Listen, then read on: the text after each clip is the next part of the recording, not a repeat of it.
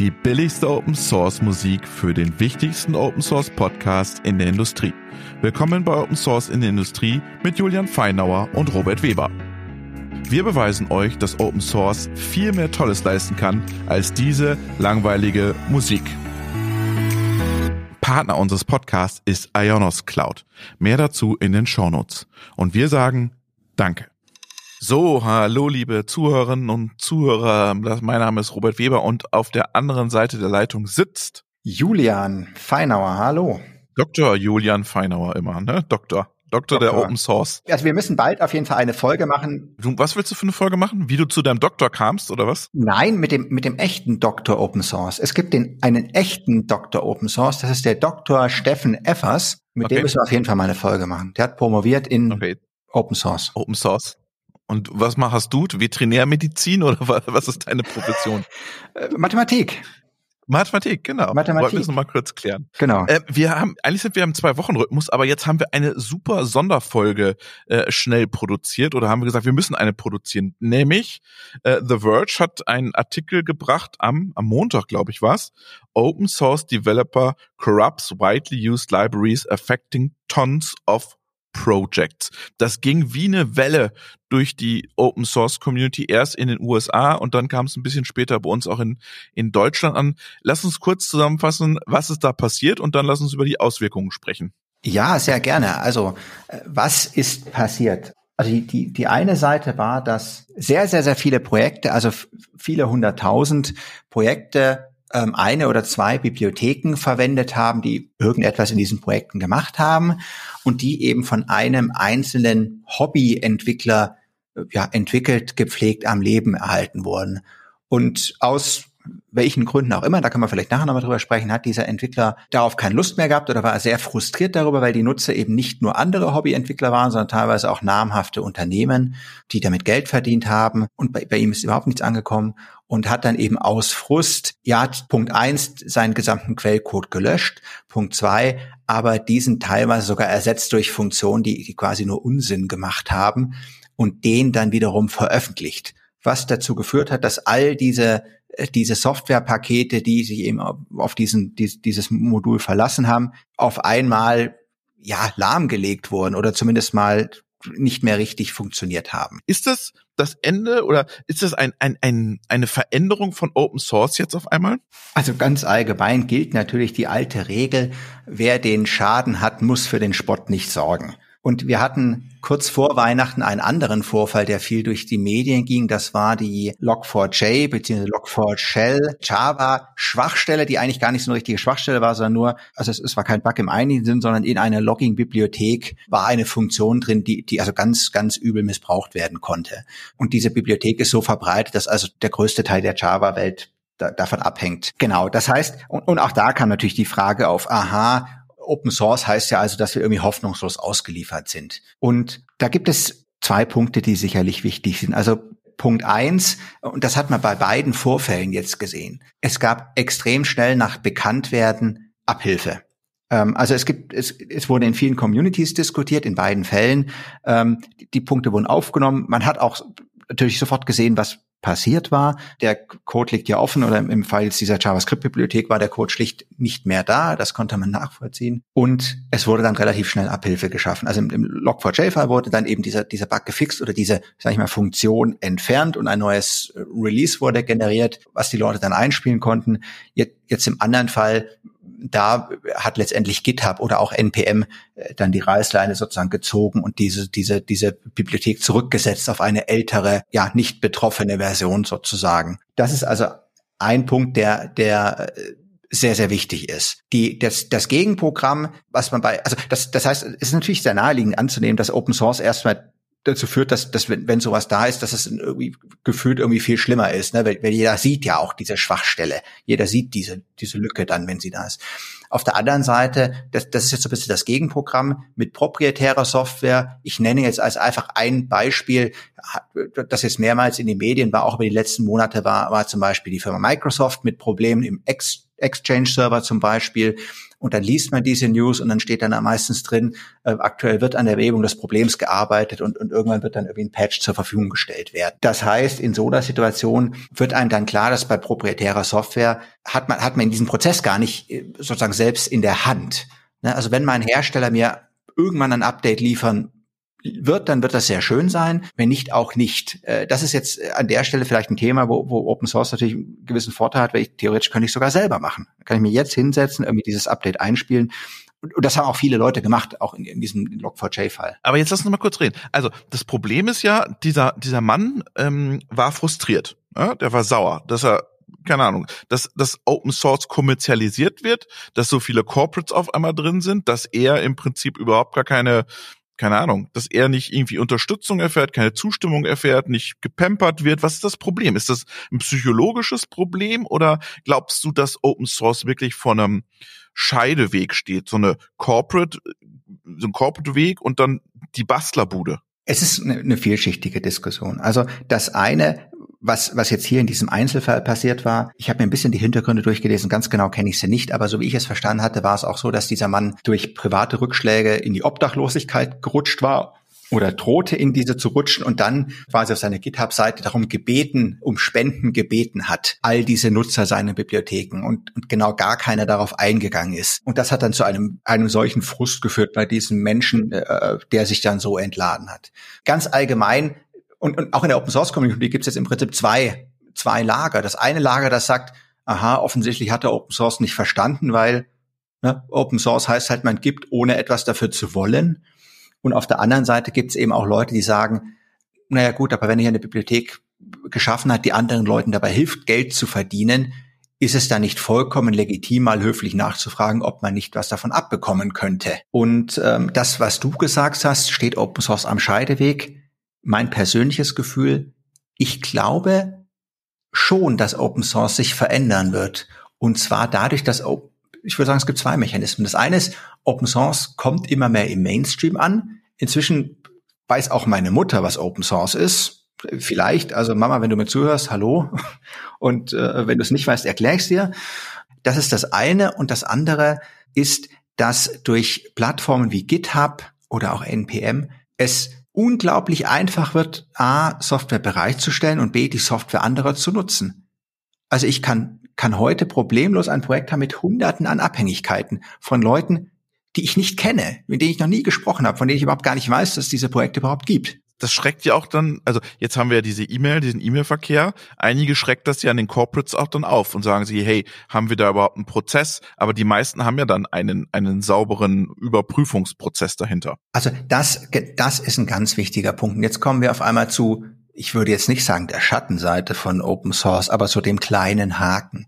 Denn eigentlich, also Open Source ist erstmal ein Angebot. Ne? Open Source heißt, jemand legt irgendwo einen Code ab, mit der ausdrücklichen Erlaubnis, sonst wäre es eben nicht Open Source, dass ich diesen Code verwenden darf. Das sagt überhaupt nichts aus über die Qualität dieses Code. Das sagt auch überhaupt gar nichts aus über rechtliche Implikationen. Also wenn mir jetzt, jetzt heute einer auf dem Heimweg eine DVD schenken wird, gut gibt's nicht mehr so richtig, Kann aber das einzige, das, das einzige Beispiel, das ich habe, und sagt, hier, guck mal, ich habe diesen äh, zufällig hier diese DVD dieses neuen Kinofilms gefunden, magst du den nicht irgendwie haben?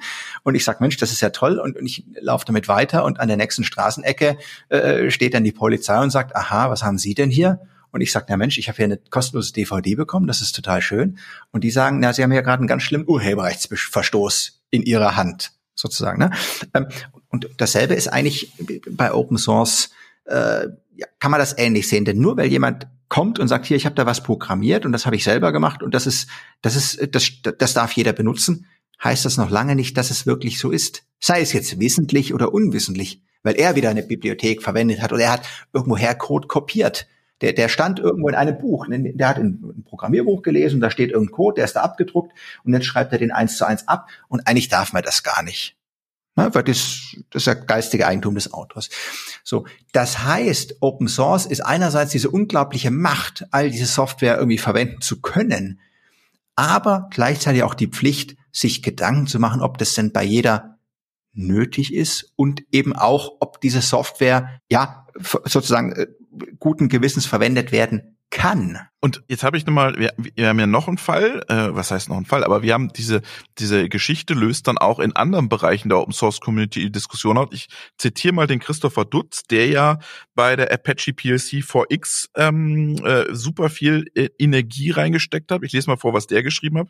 Working on Apache PLC 4X, 4X is a huge amount of work and it is expensive as it requires purchasing expensive hard and software. The industry seems to like using PLC4X and open source and open source software in general, but doesn't seem to be willing to support the people working on it. So I will stop providing free community support for PLC4X. Das ist ja schon jetzt, äh, also der hat das ja einen Tag später geschrieben nach der Geschichte, das brennt den schon unter den Nägeln. Genau, also jetzt im, im Falle vom, vom Christopher äh, kann ich sagen, dass das ist also ein reiner Zufall sozusagen. Okay. Das war okay. also keine keinerlei Reaktion darauf, sondern ähm, auch beim Christopher, das kann ich stellvertretend für ihn sagen. Eigentlich also der macht heute keine Sabotage in Zukunft. Äh, also der macht sehr sicher keine Sabotage und, und das wäre auch in diesem Projekt gar nicht möglich. Das ist nämlich eine andere Seite. Apache.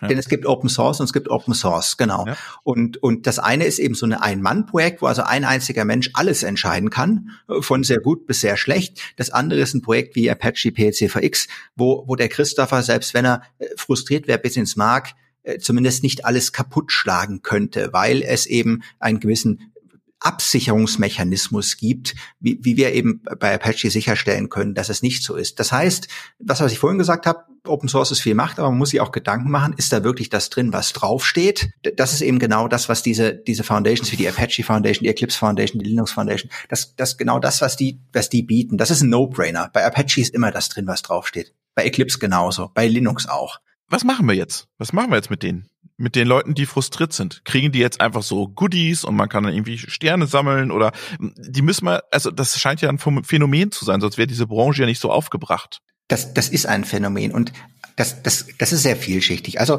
ich kann, ich kann berichten, auch ich äh, arbeite ja zu einem kleinen Teil, bei weitem nicht so viel wie der, wie der Chris, aber äh, zu einem kleinen Teil mit, äh, auch in der Apache PCFX Community. Und das geht mit ganz kleinen Dingen los. Also wir, wir machen ja etwas in unserer Freizeit, teilweise auch in unserer Arbeitszeit, aber zum großen Teil unserer Freizeit arbeiten wir an etwas, was andere nutzen können.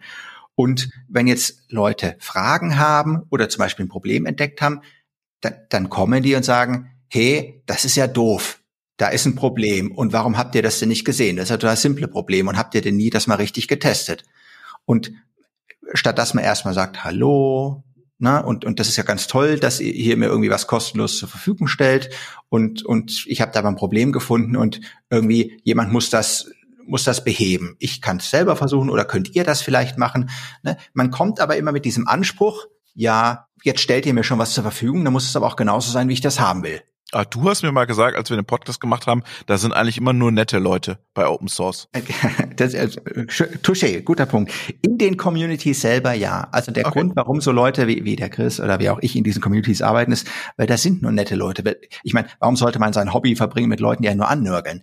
Ähm, es ist aber eben tatsächlich so, dass die gerade in Projekten, wo du diese klassische Open Source Welt von Nerd für Nerd verlässt, kommst du dann eben genau an, an an Leute ran, die das vielleicht nicht gewöhnt sind. Ich will auch gar nicht sagen, dass sie es irgendwie böse meinen, ähm, aber die einfach, die, die sind vielleicht gewohnt, dass sie normalerweise bei, bei, bei der Hotline von einem Hersteller anrufen, dem sie davor Geld gegeben haben. Und da kann ich auch anrufen und kann sagen, du, ich habe dir Geld gegeben und jetzt funktioniert deine Software nicht, jetzt reparieren bitte. Ne? Aber die, die müssen natürlich auch verstehen, dass, dass hier jemand etwas einfach nur ja, ja in seiner Freizeit tut und und der muss mein Problem nicht lösen. Der muss er nicht.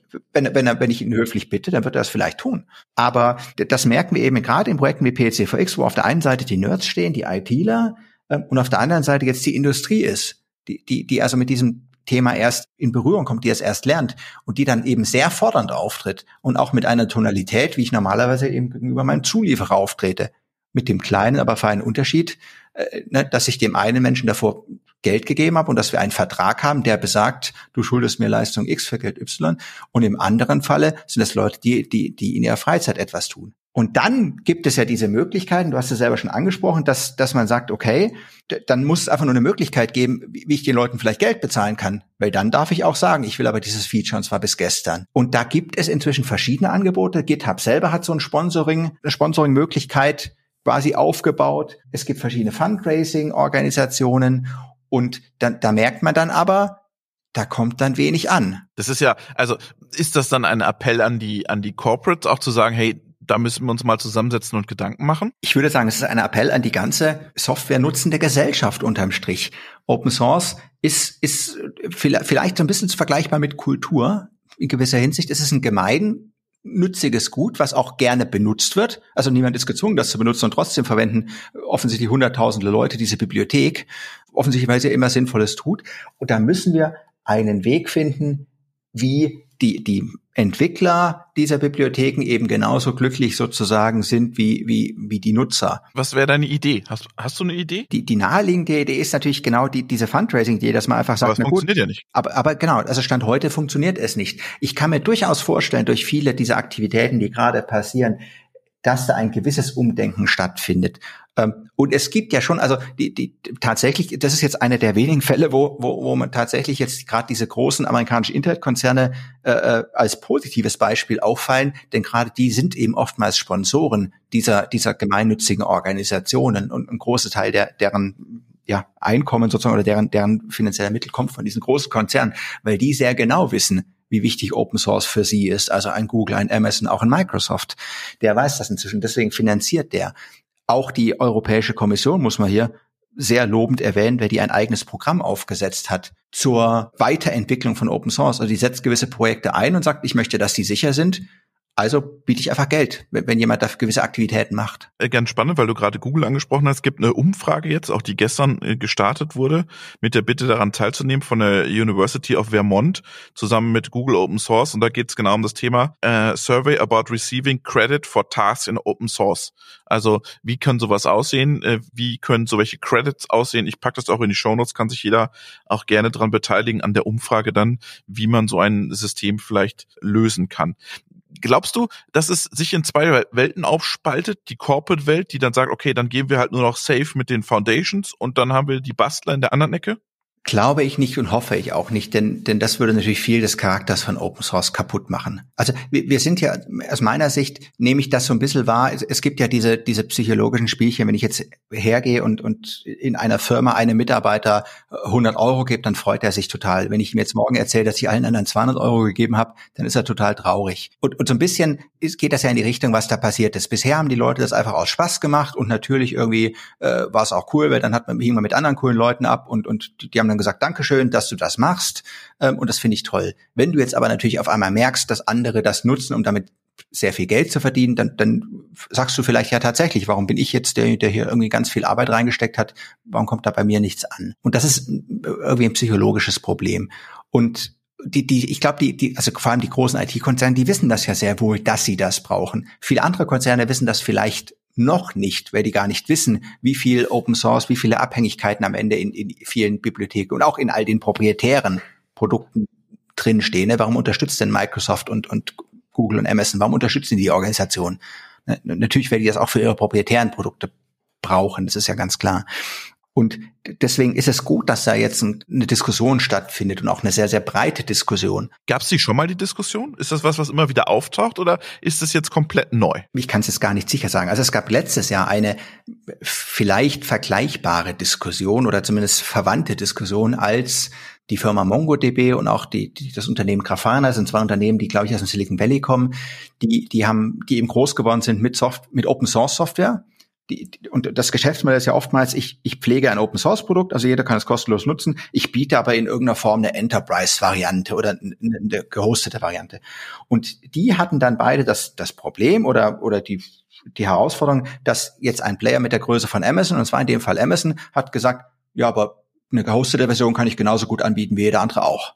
Das kriege ich auch hin. Das heißt, die, die haben auf einmal eine sehr große Konkurrenz bekommen, dadurch, dass Amazon einfach dieses Open Source Projekt genommen hat und auch sozusagen einen proprietären Teil drumherum gebaut hat und das dann als Konkurrenzprodukt angeboten hat. Und die haben sich dadurch so stark bedroht gefühlt, dass sie ihre Open Source Lizenzen eingeschränkt haben dann. Und halt gesagt haben, okay, es ist Open Source und jeder darf es benutzen, außer ne, du, du machst irgendwie genau dasselbe wie wir. Sozusagen. Also ganz so haben sie es nicht gemacht, aber äh, ein bisschen feiner. Und auch da ging schon ein großer Aufschrei durch die Community äh, und, und es gab wieder diese Spaltung von einerseits von Leuten, die gesagt haben, aha, sie haben Open Source nicht verstanden, weil das heißt halt erstmal geben. Äh, und auf der anderen Seite von Leuten, die sagen, ja, das ist doch vollkommen verständlich. Weil, weil die, die wollen halt nicht, dass jemand irgendwie ne, ihnen da ihren ihre eigene, eigentliche Markt wegnimmt sozusagen. Denn, denn die Entwickler müssen auch irgendwie bezahlt werden, die daran arbeiten. Ne? Ich finde diesen Vergleich, den du gemacht hast, Open Source ist wie Kultur, die müssen wir uns einfach leisten, sozusagen, weil, die, weil sie für uns, für unser Leben so wichtig ist. Ich finde, das ist ein, ein super Punkt, den du gemacht hast. Also der hat mich jetzt äh, wirklich geflasht. Also gut, das, das war jetzt so eine spontane Idee. Und also ich hoffe, dass das Einzige, was jetzt hoffentlich nicht passiert ist, dass wir jetzt irgendwie äh, dann sagen, es gibt jetzt so ein staatliches Programm zur Förderung Open Source Schaffender und, und ein Open Source äh, Staatsminister, der jetzt irgendwie da äh, ähm, also das wäre jetzt vielleicht die falsche Lösung. Ähm, ja. Aber, aber, aber, äh, aber das Bewusstsein dafür, glaube ich, ist wichtig. Ja. Das, das Bewusstsein ist das, was wichtig ist, genau. Und wir müssen, äh, wie du ganz richtig gesagt hast, wir als gesamte IT-Community müssen einfach wissen, wollen wir uns das leisten und müssen dann einfach Wege finden, wie es wieder allen Spaß macht. Denn es wäre sehr, sehr schade, wenn wir jetzt zurückkommen in eine Welt, äh, wo es sozusagen Open Source äh, nur noch gegen Vorkasse gibt. Ja, dann, dann ist es ja tot, das System. Genau, dann geht genau dieser offene, dieser gemeinsame, dieser kooperative, dieser extrem innovative, genau dieser Teil geht dann wieder weg. Meinst du, man kann auch mit immateriellen Gütern die Leute motivieren? Was könnte das sein? Auf jeden Fall. Ich nenne nämlich selbst als Beispiel. Ne? Ich kam in, in, in das gerade die PLC4X-Community, die du vorhin angesprochen hast, in die bin ich reingekommen, weil ich ein Tool gesucht habe, was mein Problem löst. Und ich bin da hängen geblieben, weil es einfach eine tolle Community ist weil ich gerne mit den Leuten abhänge, weil ich gerne mit den Leuten diskutiere, weil wir irgendwie coole Sachen machen, weil wir gerne zusammen Bier trinken. Und, und das ist, das ist natürlich total cool. Und das Ganze wird halt in dem Moment dann irgendwie unbefriedigend, wo man merkt, dass jetzt halt auch ganz, ganz viele Leute äh, das sozusagen, Anführungs Anführungszeichen anonym nutzen und, und bis eben hinzu, dass die dann immer sagen, ja, aber das Feature wäre noch schön und das Feature wäre noch schön. Und wenn man dann sagt, okay, ja, und, und wie was, dann kriegt man keine Rückmeldung mehr. Und da fühlt man sich natürlich schon so ein bisschen, vielleicht ausgenutzt ist vielleicht ein sehr hartes Wort. Ja? Aber nicht wertgeschätzt. Aber ich glaube, um nochmal am Anfang auf den Fall zurückzukommen, wenn du familiäre Probleme hast, du hast keinen, mit dem du reden kannst, deine Buddies aus deiner Community interessieren sich auch einen Scheiß für deine Probleme, dann kannst du schon frustriert sein, auch irgendwie. Ja, natürlich. Also das, das, das ich meine, das ist vollkommen menschlich und das ist, ich sag mal, das, das ist, da ist vielleicht die Kultur tatsächlich wieder ein, ein treffender Vergleich. Das ist eben nichts anderes, wie wenn du jeder, der irgendwie in irgendeiner Form ehrenamtlich etwas tut, und das ist es am Ende, ja. Wenn, der, wenn der dann irgendwann sagt, ich mache das gerne, aber nicht mehr zu diesen Bedingungen, dann kann man da jeden verstehen. Und gerade wir in Deutschland als Land des Ehrenamtes, wir, wir verstehen das doch eigentlich. Ne? Und, und oftmals reicht es eben ja auch schon. Also Ehrenamt ist, ist ne, da gibt es niemanden, der da reich wird damit, aber viele Leute machen das, weil das irgendwie ihnen etwas gibt, weil das erfüllend ist. Aber es gibt ist, die Ehrenamtspauschale. Vielleicht gibt's sowas, dass man das steuerlich absetzen kann, wenn man Open Source Code sozusagen schreibt. Ich meine, ich kenne es die Ehrenamtspauschale nicht, nicht so genau, aber im Prinzip ist das, also was heißt im Prinzip, das ist ehrenamtliche Tätigkeit, ne? Nee, aber also es sind, es sind wirklich schon, schon, schon so simple materielle Dinge, wie, wie dass man sich mal bei den Leuten bedankt dafür, dass, dass man hier etwas umsonst bekommt. Und das fehlt tatsächlich, das kann ich aus der Praxis sagen, das fehlt eben oftmals. Da kommen dann Leute rein und sagen, aha, ich habe mir mal angeschaut, was ihr da macht, aber da fehlt ja das und das und das. Also das ist ja echt nicht nutzbar so. Also Ehrenamtspauschale gibt's 48 Euro im Jahr. Kannst du anrechnen lassen auf die Steuer in Deutschland. Also werde ich mir gleich mal notieren, wenn das, das ja. dass ich das beantrage. Ist vielleicht jetzt auch so nennen wir, so nennen wir die Folge auch. Ehrenamtspauschale genau. für Open Source. Ehrenamtspauschale, genau. Äh, genau. Und, und also deswegen ist das wirklich ein guter Vergleich. Und da muss man irgendwie Möglichkeiten schaffen, ja?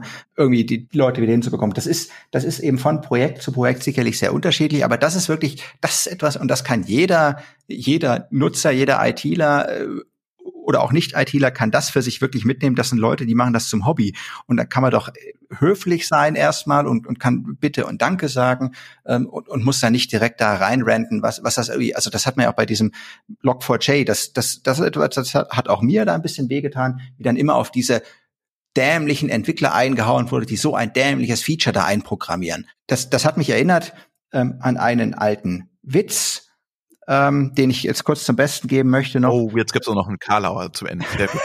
Genau, wo, wo, wo der Schulleiter oder der Lehrer, also den Vater eines Schülers einbestellt und sagt, ich habe bisher immer toleriert, ähm, dass ihr Sohn von seinem Nebensitzer abschreibt, aber dass er ihn jetzt auch noch verprügelt, weil die Antworten falsch sind, geht eindeutig zu weit.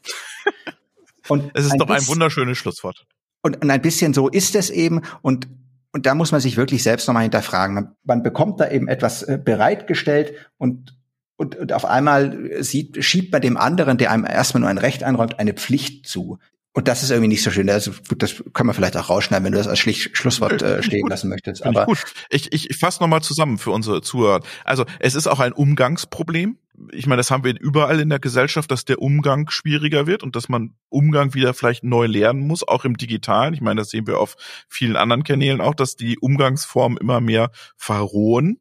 Ähm, aber wir müssen uns trotzdem auch überlegen, wie können wir monetär dieses Thema nochmal auffangen. Auf jeden Fall. Ich danke dir erstmal für den Einblick in das Thema Ehrenamt, Open Source, Corporate Open Source am Scheideweg und wir sollten diese Ehrenamtsgeldgeschichte auf jeden Fall mal weiter verfolgen. Also ich bedanke mich auch äh, für die spannende Diskussion. Es ist ein super, super wichtiges Thema. Open Source liegt mir sehr am Herzen. Ich freue mich total, dass es inzwischen in aller Munde ist, aber ich nehme eben sehr, sehr wohl diese äh, ja, Spannungen äh, damit und deswegen finde ich es toll, auch darüber reden zu können und vielleicht ein klein wenig aufklären zu können. Und ja, Dankeschön. Danke dir.